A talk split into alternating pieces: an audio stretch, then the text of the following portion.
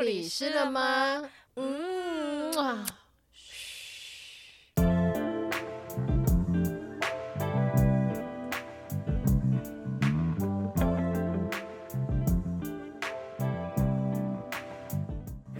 好，我们是护理师了吗？今天的节目是护理师的一千零一种面貌。我是主持人 Joy，我是小鱼。我们今天的主题呢是有关于社区护理，是因为现在就是其实老年人跟慢性病的人口越来越多，所以其实现现在大家其实更讲究的是所谓的就是预防疾病发生，而不是去治愈它这样子。没错，对。然后尤其在我们经历过 COVID 啊、SARS 这些传染病之后，我们知道说要提醒就是民众该怎么去。就是他们健康促进的行为，其实是很重要。没错，现在其实很多都慢慢的希望把医疗的行为，或者是去中心化，就是。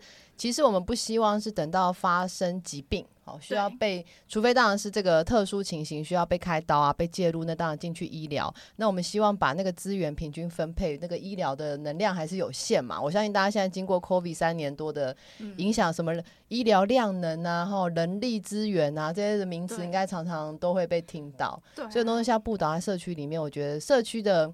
这个角色会越来越被重视，没错，所以这也是这也是为什么我们今天要找就是社区护理专业的护理师来参与这集节目，然后希望透过他的分享，让大家更认识社区护理的重要性以及他的到底在做什么这样子。那让我们一起来欢迎今天的嘉宾伊人学姐，谢谢你来参加我们的节目，伊人 Joy 好，小鱼好，你好，你好，那。就是先请一元先帮我，就是自我介绍一下自己的背景。好，嗨，各位朋友，大家好，我是医院，现在是一名学校的护理师。过去护理相关的专业有担任过教学医院的门诊护理师，还有医学中心病房的护理师。嗯在学校的话，也是有执行健康照护相关，担任国科会的研究助理。还有前一份我正式的工作是在疾病管制署的桃园机场。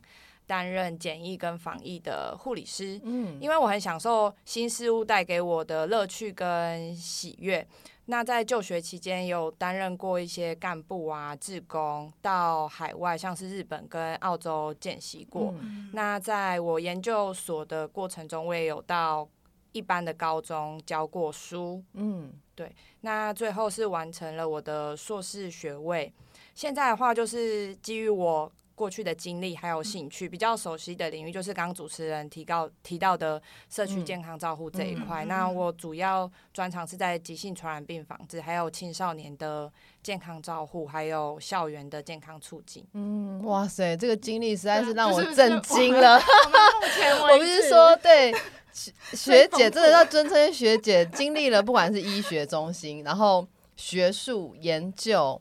那教学领域各方面，你几乎都有涉猎，还有正到我要关，好，这产官学合作，所谓的产官学术的 官这一块，我们就是望尘莫及的 CDC 等等等。过去几年这个超级的火，天天要看他们出来有一些很，对对对对对，所以所以学姐的经历真的是非常值得我们好好再去了解。我相信这当中很多很值得探讨的一些学问，好，对，那就我们要接下来我们要不要再聊聊？对，就是，嗯，因为我相信，就是很多的观众可能还没有很清楚，甚至是，也许大家可能只是一个护小护生而已，没有很清楚社区护理到底在做什么。我可以请学姐先帮我稍微简介一下，就是社区护理它到底它的定义是什么，以及它可能可以的工作机会有哪些这样子。嗯，好的，像社区卫生护理的话，也有人称作叫公共卫生护理。那社区顾名思义，就是它是一个社区为单位。为基础去评估、监测、预防一群人，就是人口群体的疾病，然后促进这个群体的健康。那我要特别的提的是说，一般人对于社区的概念有点像是邻里。划分，那其实，在社区卫生护理的社区，可以白话的解释说，就是一个共同生活圈，像是一群人在一个范围内，他们是互相关联依赖的，包含我之我现在工作的一个学校，它也算是一个社区。那在一个公司里面，一个工厂里面，它也可以算是一个社区。是对，了解。那要在社区里面发展的话，其实就是踏出医院，大家比较熟悉的社区会是在比如说卫生所、卫生局，那包含我先前服务的公家机关，就是呃社会福利，就是卫生类的。那另外还有学校卫生。就是从幼儿园到大学这部分都是学校卫生，再来还有职业卫生，就是工厂、公司小至五十人，大至两三千人，然后是呃可能是船产，可能是科技业或者航空业，各行各种公司都有。是，还有的话就是长期照护的一些机构啊，现在比较多的还有居家护理跟远距护理，也是随着。风土民情跟政策，其实社区护理师的面貌都有在转变。对，所以我刚刚这样听起来，我我很好奇的一个点是，其实社区护理不是单从呃像方圆公里啊、地区性，其实也有分像族群性。像刚刚您有提到，如果是校园护理的话，就是它是可能是面对那个学校的职职员工生。好，那如果是在卫生所，他当然负责范围就会是那一整个区块的整个所有，不论是什么背景的人群，是这样的概念嘛？哈，所以其实你们需要知道的专业领域会是很广诶，因为你如果在社区里面，像如果我今天在一般病房哈，或者急诊病房或者是什么，就是那个。科域性、专科性好像已经大概被锁定了，你就大概知道我是胸腔科哈，我是肝胆肠胃科。但是在社区里面，你们需要面临到是从刚出生的 baby 到最后临终最后的呃老年人这一块，甚至安宁长照这一块东西，所以真的是很很全面呐。那我现在好奇的是，说我这个题外话就是，呃，你们需要怎么样去介入，或者是说我们的护理在这个社区里面的角色，除了卫教。除了宣导，那还有什么更具体落？就是像我们以前可能就是很真实的白欧的，今天这个病人需要做什么事情，我们就给他什么处置。那你们除了卫教宣导之外，还有什么就是真的需要动手去落地执行的一些？你们印象有有有做的事情？业务范围？嗯，其实社区的话，就是看你那个社区的特性，然后它的人人口人群组成。那像在学，我现在在学校的话，就会是青少年为主。然后我在高中，所以他们都大概是十五到十八、十九岁左右。嗯，那在这一群人里面的话，主要还是要评估他们的问题是什么，最后是要赋权给他们。是对，就是要让学生学会去解决自己的健康问题。那如果你是在就是邻里的那一些社区的话，那当然就是他们要促进那一个社区的协会啊，或者是一些自治会去解决他们社区原本问题。这是跟在医院比较不一样的地方，就是我们做的除了刚刚呃小鱼提到的。宣导跟卫教是传达一个知识的概念，可是，在社区里面更要做的是让那一些民众是拥有掌掌控自己健康的一个能力，而且他们是有连结，他们是一个群体的，是一群人一起解决他们健康问题。因为学姐她其实是等于是诶二季毕业，她就是。选择了去读研究所，然后她就直接就选择了社区护理的，就是专长领域这一块。就是为什么？就是你在毕业之后，因为通常不是都会进临床，然后先工作一段时间，然后再去选择。为什么你毕业之后，然后也没多久，然后你就去，你就知道了，你自己就喜欢社区护理这样子？那这个故事的话，就是其实我是那个应届推甄，嗯，所以我是二季毕业无缝接轨去念研究所，然后所以我二季诶二季等于是大四那一年推甄的时候，我就选组别。其实那时候是考两间，阳明跟成大。阳明我跟大部分的人一样，我选临床，就是内外科护理、成人护理组。他社呃成大的部分，我就是选社区，因为那时候五专。五专的时候有在卫生所实习，其实是喜欢在社区里面做护理师的感觉。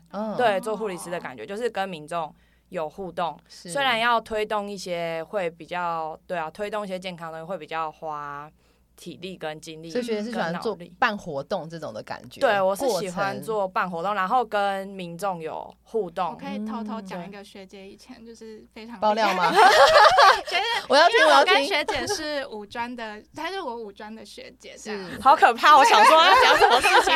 这个古早的事情，她真的是非常厉害。我们最喜欢题外话了。她又是英会社的社长，我然后英文绘画社是那个活诶活动活动活动还是公馆，有点忘记。因为那时候玩比较多，很适合，很适合。对，然后他又又是碧莲会，也是哦，对，碧莲会。我感受到学姐有点不知道你要讲什么，就是那时候玩很多社但是他真的就是他那时候在学校算是很活跃，很很活跃，然后办非常活动，非常多活动的一个学姐，很棒啊！我觉得这都是一很好的养成，表示这个个性，这也是一个本身的性格。所以如果是在医院里面，这种很。制式的可能你就觉得会比较，对，会觉得那个在那个框框框里面就也是有办法发挥，可是就没办法像在社区里面这么有创，因为在医院里面，对，在医院里面你会受到一些 SOP，对对，就是临床一些标准技术的一些做法，而且每每一天的时间都被压缩的很紧，嗯，没错。我觉得真的很的很不一样，还蛮看个性的。对，因为有一些我听到有一些像呃社区护理师，他们反而会对于要办活动觉得好累哦，或者觉得好辛苦哦。嗯，因为很多人是日日晒雨淋的，对他们是因为图一个正常班，所以从医院转到社区，但其实他们本身并不是这么爱社区的。那真的很棒，你找到一个你所喜欢的领域很重要。所以各位弟弟妹妹们，真的要找到自己，认识自己之后，就会大家知道可以往自己摆在什么环境里面。对，我十分同意这句话，就是尽量在就学期间做一些尝试多元一些活动。你多认识自己一点，知道自己喜欢什么，就是朝那个方向去。所以我那时候就是实习，觉得在卫生所实习的时候跟。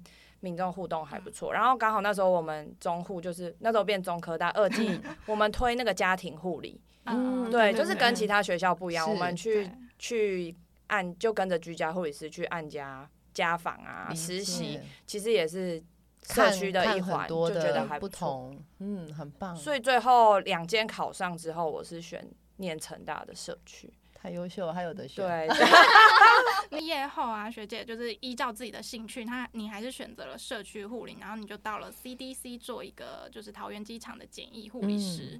对我这样说没错吗？对，没错，没错。对，那就是这很特别，因为其实刚好是在疫情期间吗？就是二零二零年，没错。哇，所以我我我先赞叹一下你的勇气，因为那个时候的氛围，应该台湾氛围是很害怕。去桃，甚至连去桃园，可能大家都 again 啊，因为那时候布桃也是第一个后送医院嘛。对，对我那时候听到的一些就是，大家如果能闪则闪，但是我很我很期待听听看你的心情，或是这一个旅程是怎么样。那时候其实因为我临床经验也很，虽然。刚刚讲我换过，我好像做过很多工作，嗯，可是其实我的临床经验也没有很也没有很多，因为我就是大四毕业就去念研究所，是。那中间有休学一年去回医院补临床经验，嗯，所以补完一年临床经验回学校再把硕班念完的时候，也是想说如果没有。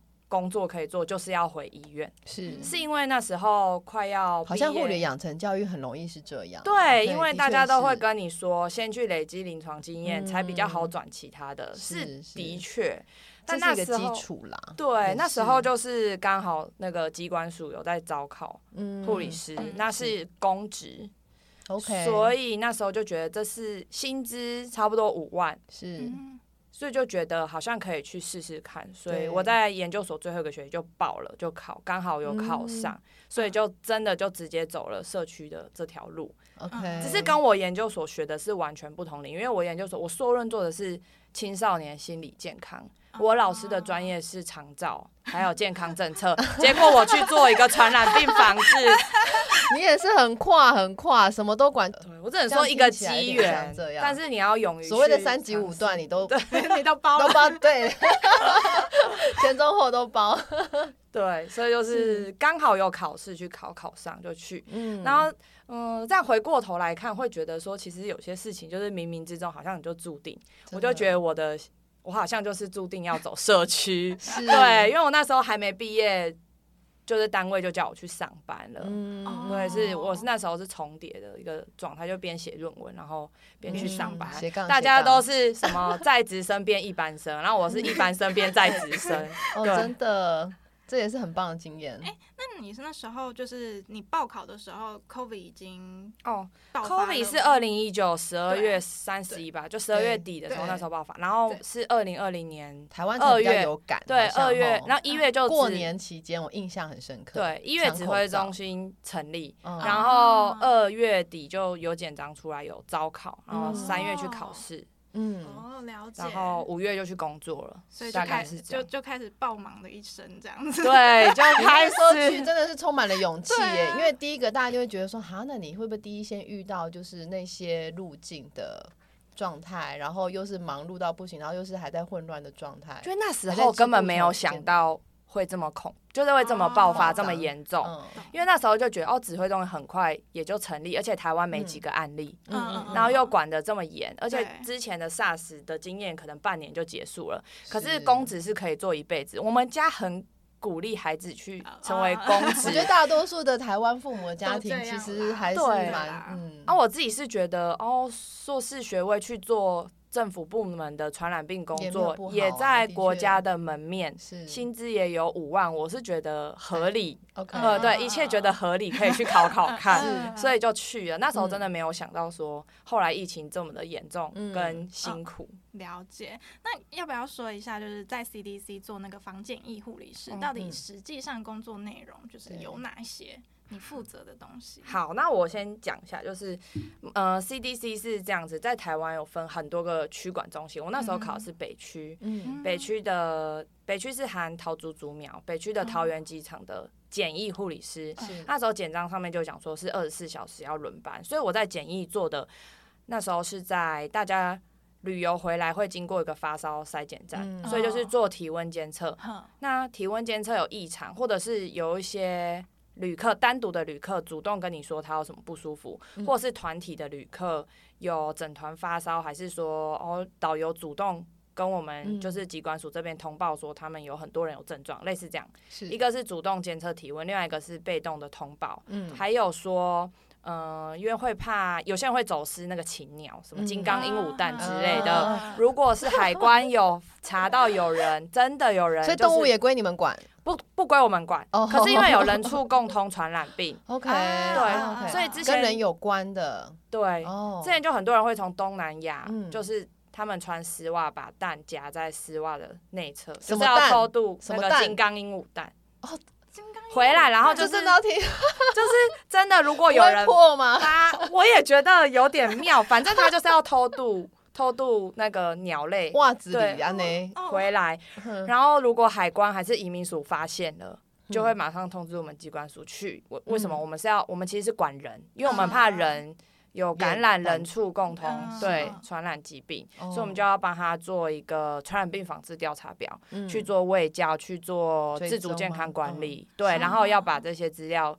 回归到后端，因为他。等他入境台湾，就确定他的居住地在哪里。嗯，我们要通知工卫端去做管理。是对，大概检疫工作是这样。然后 COVID nineteen 的话，基本上就是大家在新闻上面看到的，有些旅客如果啊发烧很严重，我们要进行呃后送就医啊之类的。对，大概。那我我我我好奇说，那时候刚好有经历到就是会关个十二十一天、十四天那个阶段嘛？那那个时候你们的状态是，如果这样出来旅客，那你们大概是什么的阶段会把它，就是你们的职责会 pass 到下一个？机关单位那时候检疫做的一个角色，就是每个旅客这样一样是做，一定会会过发烧筛检站，所以都是做体体温监测，再来一样是填传染病防治调查表。对。可是为了 COVID-19 的关系，所以那一些项目啊，就是题目会有点改变。我们就是要协助旅客完成那个传染病防治调查表，他就要写说他要在哪里进行居家检疫，嗯，等于留了一个资料，一个都不可以少。对对，等我们的我们就是主要是要确认完他。填完这个表单之后，他才可以过移民署。是，然后接下来他就归那个区域辖的那个，不管是警警，就回到他的居住地方去做监测跟追踪这样子。对，理解。所以你们是等于有点是在入境到出机场的这一段期间，你们要去把关。嗯，类似这个概念嘛。对，那如果工位端发现他呃，好有症状，安排他去裁剪。之前没有每个旅客都裁剪，嗯，对，就是有症状，然后工位端安排去采 PCR。那如果发现阳性的话，会再回溯到他传填写的传染病防治调查表。哦，他那时候是坐哪一班航班啊？等等这些位置坐哪里啊？在网上追溯。对，在变成是追溯那个时候一调，我听到就是大家哇，很辛苦。对，真的是很不容易，压力很大。对对，是。那那刚刚讲的检疫嘛，那防疫呢？防疫主要在做什么样子的？那这个我就要讲到为什么会从检疫到防疫，因为检疫那时候是要轮班的。是。那检疫其实一开始检疫做得好。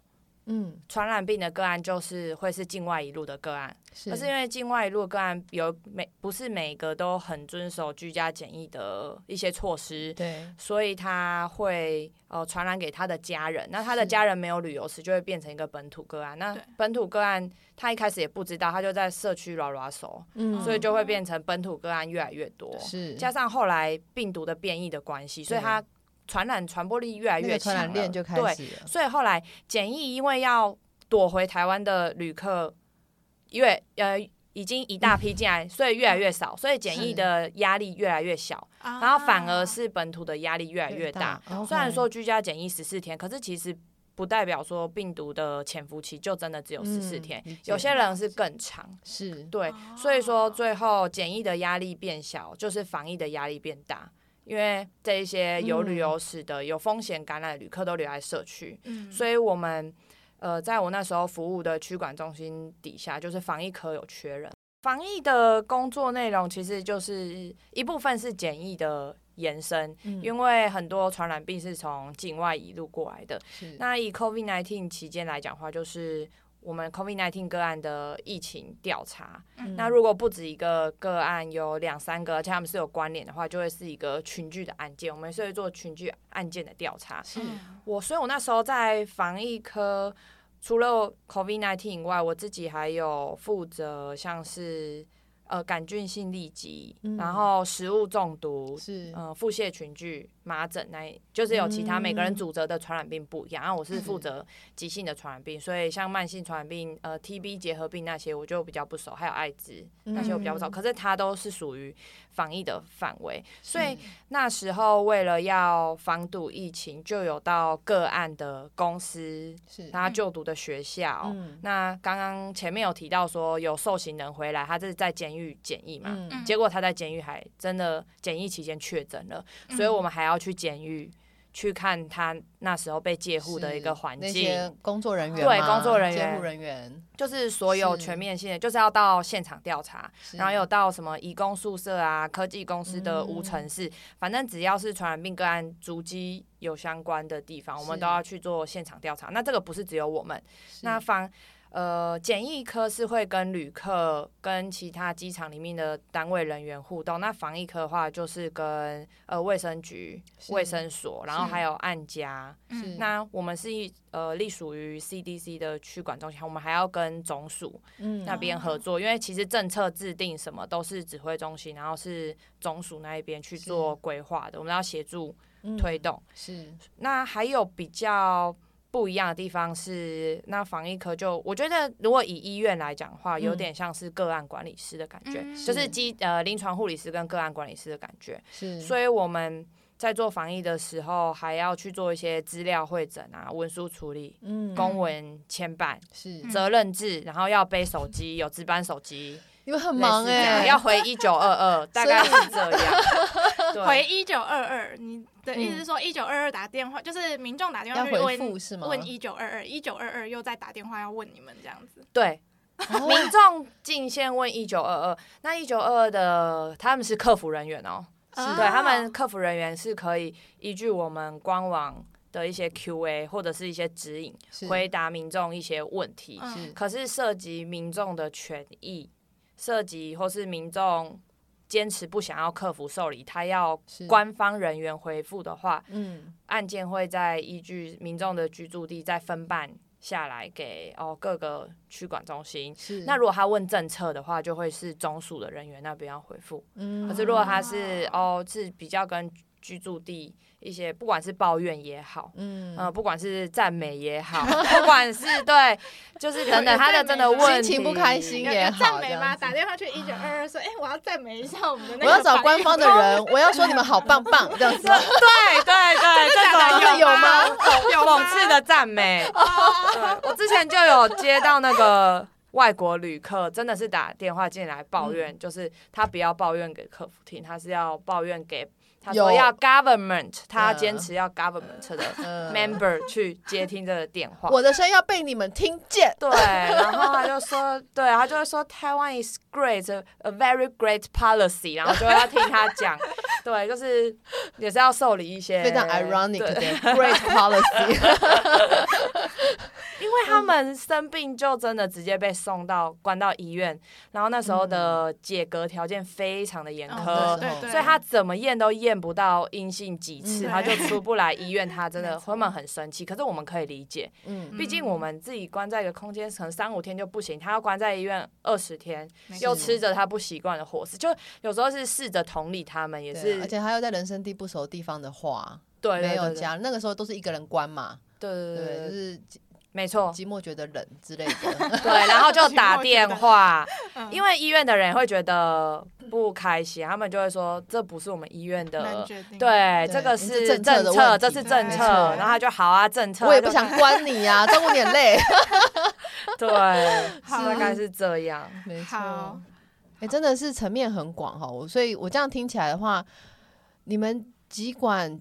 在这边这样的部门里面的急性防治，等于还要下去去跑社区，不是只有很单纯的在机场或者是某一个部门单位里面，然后随时要接电话，不管是解决客诉啊，哈这方面，所以真的是非常了不起。所以我的理解就是，检疫科其实是堵防外来的，嗯，对。那防疫是我们要在防堵本土的。对哦，所以这这不一样。我说实在的，的确，今天很感谢，很感谢学姐来解释，因为我们其实那时候当做一般民众在每天听。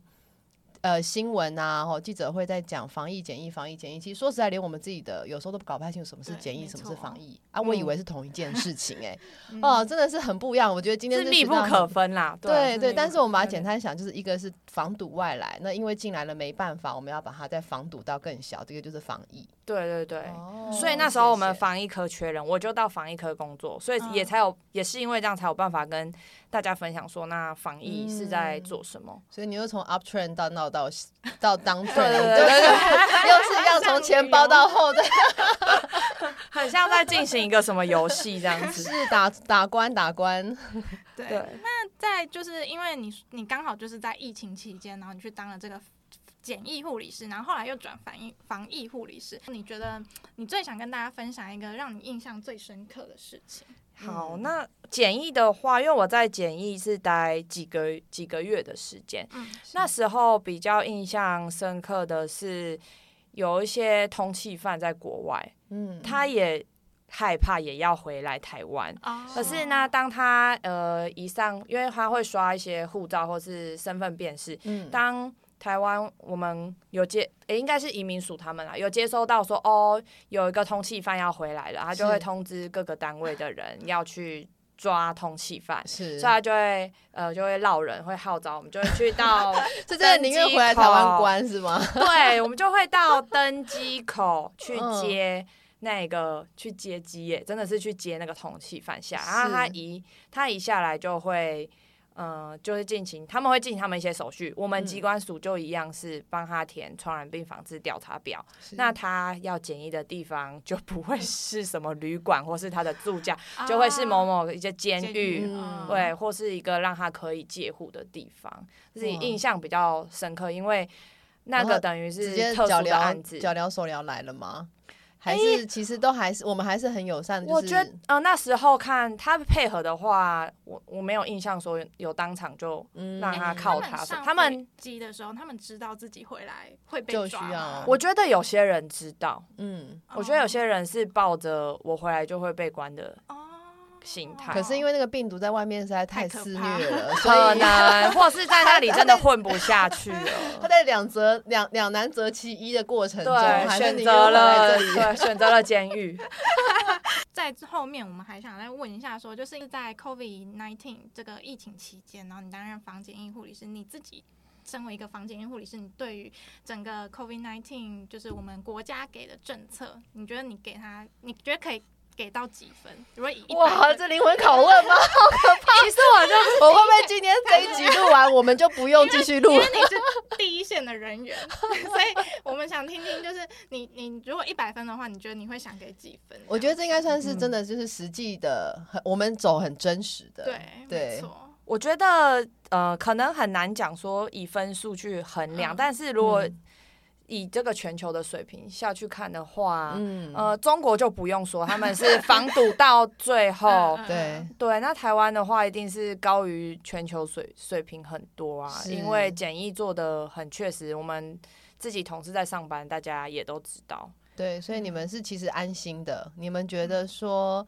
在这里面看到的是台湾在防疫，我但是我必须讲，我我们在那段期间台湾防疫，台湾被看到，说实在真的是那段时间，所以有时候我也觉得事情很有趣的，就是危机就是转机，就是虽然这件事情全球上那所以让大家够痛，全球的人都痛了，嗯，痛到之后大家就会开始去想说。到底是有什么解方、什么方法？然后大家去注意到台湾在这一块，虽然我们小小的，但其实这一块真的做的很不错。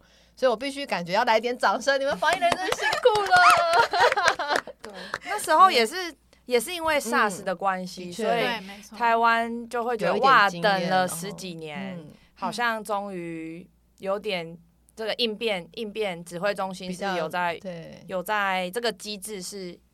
可行的是了解，好，非常谢谢学姐今天就是来跟我们分享，就是这个研究所跟 CDC 的工作经历。那我相信就是我们的听众应该大家都很更理解，就是社区护理师的职涯发展，我自己的收获都很多。对啊，还有就是防检疫护理师到底有什么？差别这样子，是那我们在这边就是做个小小的休息。那我们下一集，因为学姐的经历实在太多，我们一集实在讲不完。那下一集我们会请医院学姐再来分享她最新的角色，就是学校护理师的工作内容。这样，大家有兴趣的人，我们再欢迎下一集再继续收听哦。谢谢谢谢医医院学姐来我们的现场。